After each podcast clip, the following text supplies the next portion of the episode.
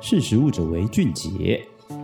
嗨，大家好，欢迎收听《识食物者为俊杰》，我是十月。嗯，不知道你是不是爱吃糖的人？其实我个人是一个非常爱吃糖，就是软糖或是棉花糖的人。但是大家可能都没有去思考过一个问题，就是棉花糖跟软糖其实它并不是素食。主要原因可能是我们会觉得这一类的食品或是产品可能跟动物没有直接关系。但是棉花糖如果要烹软，或者是软糖要 Q 的话，其实都少不了一个非常重要的成分，那就是明胶。明是明天的明。然后胶质的胶，为什么会是明胶呢？明胶其实就是一种动物胶，它通常会取自于动物的骨骼或是动物皮。那也正是因为呃选择用使用这样子的原料，会使得这类糖果产品成为荤食。那如果吃素的人想要吃这些糖果的话，其实不免会因为这些成分没有办法选择使用。不过目前科学家发现有一个很有趣的物质，就是燕麦蛋白，也就是燕麦中的蛋白质，它可能有办法取代明胶。也就是说，未来这些零食如果能够良好的运用这类物质的话，其实都可以迈向素食的领域。那究竟是怎么一回事呢？其实燕麦蛋白它的凝胶，呃，在过去就有被发现说有这样子的特性，它有办法模仿出类似像是凝胶的 Q 软的质地。但在过去一直没有好好的应用，主要的原因是因为这类凝胶只要一加热就会变色。但我们都知道，棉花糖跟呃软糖，其实在制作过程中不免都会有加热的过程。也就是说，你卖相不好。可能它颜色变得很深，变成棕色，它可能就没有办法像我们市面上看到的那些糖果产品，可能是色彩缤纷或者是五颜六色的，就比较难操作，所以导致于说这类物质没有办法真正的被应用在呃软糖糖或者是棉花糖上面。但为什么今天会拿出来讨论呢？主要的原因就是因为科学家找到办法可以解决这些变色的问题，主要其实就是利用酶技术来解决。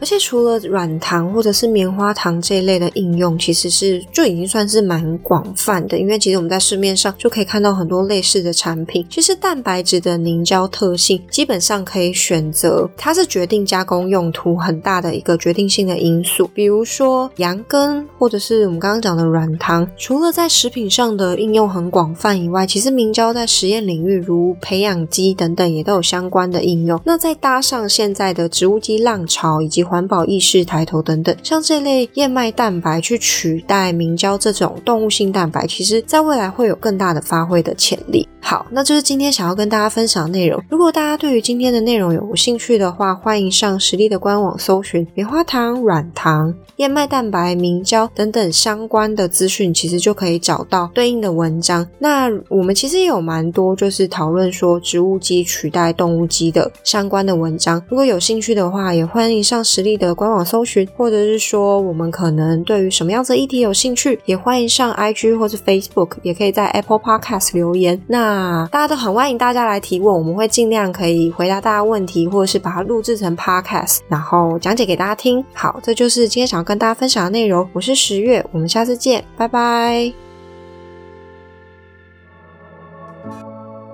识时务者为俊杰。